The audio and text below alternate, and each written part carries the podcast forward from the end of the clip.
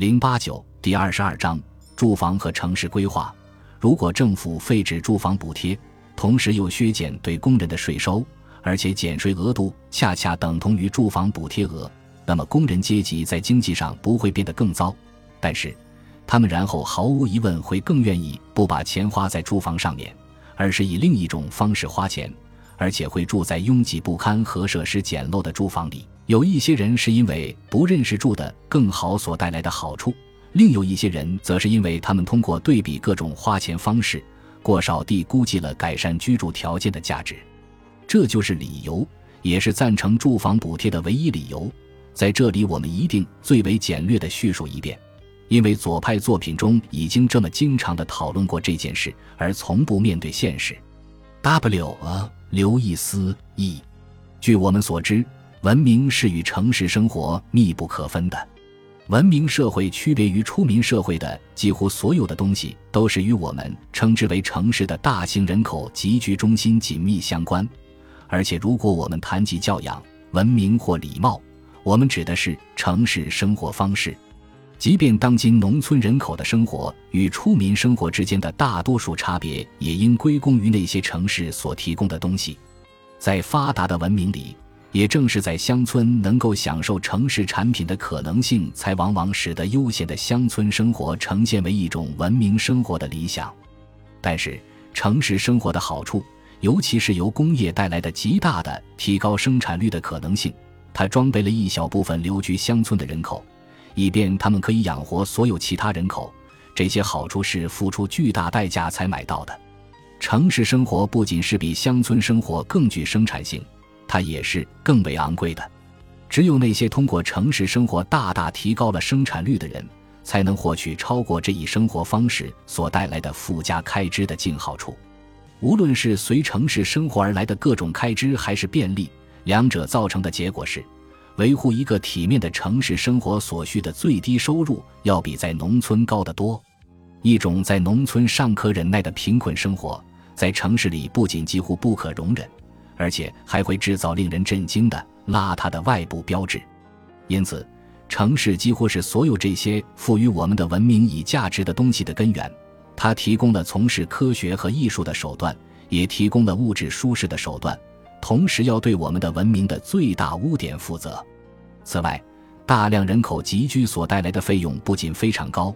而且他们也在很大程度上是集体的事情，也就是说。他们不一定或自动落在那些带来他们的人身上，也许得由所有人共同承担。从许多角度上看，城市生活的紧密近邻关系使得任何作为简单的产权划分基础的假设失效。在这些情况下，认为无论所有者如何使用自己的财产，都只是他自己的事，不关他人的事。这种看法只是在有限程度内适用。经济学家们所称的近邻效应。也就是说，一个人使用自己的财产对他人财产的效应，具有了越来越大的重要意义。事实上，在一个城市里，几乎任何一件财产的可用性部分取决于财产所有人的直接近邻如何使用自身的财产，部分取决于市政部门的公共服务。没有这些服务，各单个所有者就几乎不可能有效地利用土地。因此。私人财产权或缔约自由的一般准则，没有为解决城市生活所引起的任何复杂问题提供直接的答案。即使没有拥有强制权力的当局，大单位的较大优势有可能推进新的法律制度的发展，即导致了在决定应开发大区的特征的一级权力持有者和使用较小单位的。在前者所确定的框架内有权决定特定问题的二级权力所有者之间的控制权划分。从许多角度来看，有组织的市政当局正在学习行使的职能相当于一级权力所有者的职能。必须承认，直到不久前为止，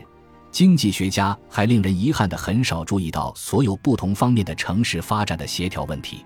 尽管他们中有些人是城市住房建设弊端的主要批评者，大约五十年以前，德国一家讽刺周刊建议说，可以这样定义经济学家：他是一个人四处走动丈量工人的住房，并说他们太小了。但只要事关重要的城市生活问题，他们都以长期仿效亚当·斯密的榜样，后者在讲座中解释道：“清洁和安全问题，就是有关从路面上搬走垃圾以及主持公道的适当方法问题。只要它事关防止犯罪的规定或者维持城市治安的方法，他们虽然也许有用，但由于太不重要，不应在这样一篇论文中加以考虑。考虑到亚当·斯密出于对高度重要的课题研究的职业需要而疏忽了这一论题，一位经济学家也许不应当抱怨说。”事情还非常不令人满意。事实上，在这一领域里的观点几乎完全是由那些关注消除某些特定弊端的人引导的，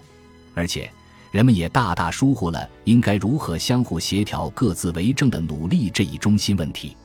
但在这里，各所有人如何有效地利用知识及技能，把自己的行动保持在不以他人为代价获取好处这一界限内，这一问题也有特殊重要意义。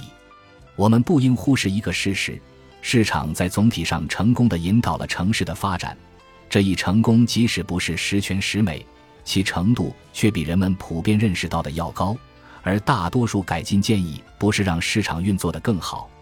而是要在市场之上强加集中管理。这表明人们很少意识到，这样一种制度能做到什么，以在有效性方面要与市场平起平坐。确实。如果人们看到政府似乎对决定城市发展的力量心中无数，看到他们在一般处理这些棘手问题时的随意方式，人们就会奇怪，怎么没有造成更大的弊端？许多应该对付某些弊端的措施，事实上只是加重了这些弊端。而且一些较新进的发展，已经为当局直接控制个人的私生活创造了要比我们在任何其他政策领域所见到的更大的可能性。二，我们必须首先考虑一项措施，它虽然总是作为一种对付暂时的紧急情况的手段而引入的，并且从未作为一个永久的制度安排得到辩护，但事实上它通常有着一种持久的特性，并且在大部分西欧国家，在限制自由和繁荣方面，大概已经要比任何其他措施做得更多，只是通货膨胀更甚于它。这项措施就是租金限制或者设置房租上限。在第一次世界大战期间，最初引入它时，人们是出于防止租金上涨的考虑。但是后来由于较大的通货膨胀，许多国家把它保留了四十多年之久。其结果是租金被压低，只是在自由市场条件下可达租金的一小部分。这样实际上等同于把房产充公。从长远看，这一措施大概比任何其他同类措施都要更加重它本欲医治的弊端。而且造成行政当局攫取左右人员流动的高度任意的权利的后果，它也大大助长了人们弱化对财产的尊重和个人责任感。对于那些没有很长时间亲身体验这些效应的人，这些评述可能显得过分尖锐。但是，谁亲眼目睹住房条件的日益毁损，以及它对巴黎、维也纳或伦敦居民的一般生活方式的影响？他就会估量，单单这一措施就可以对经济的整体特征乃至人民的整体特征产生致命的影响。首先，把租金限定在市场价格以下的任何措施，必然把住房短缺现象永久化。需求持续大于供给，而且如果要有效实行租金上限，也就是说防止了溢价的出现，就必须设立一种由当局调配住房的机制，流动性被大大降低。而且随着时间的流逝，人员在各街区和各住房类型之间的分布不再合乎需要或者愿望。一个家长年富力强、收入较好的家庭，本来要比一对非常年轻的夫妇或者已退休夫妇居住更的住房，但是这种正常循环也停止运作。既然不能安排人们迁移，人们就干脆赖在他们所占据的地方，而且租房成为一种不可剥夺的世代流传的家产。而不管需要与否，那些继承了租房的人，往往要比没有继承租房的情况过得好。但是，比例越来越大的一部分人口，要么根本就得不到各自的住房，要么通过官方的恩惠，或者通过牺牲自己本来就难以负担的资本，或者通过某种非法的或不光彩的手段，才能得到住房。与此同时，房东投资修缮住房的兴趣。仅限于法律规定，他能为这一专门目的从房客手里回收这笔钱的数目内。像巴黎这样的，通货膨胀使得实际租金贬值到过去价值的二十分之一乃至更低的城市，房屋的破损到了前所未有的程度，以至于在今后几十年内都无法完成房屋更新的工作。但是，物质损失并不是最重要的。由于租金限制，西方国家的大部分人口在日常事务中受制于当局的任意决策，习惯于在主要的生活决策中寻求当局的许可和指示。他们现在把以下事情看作为理所当然：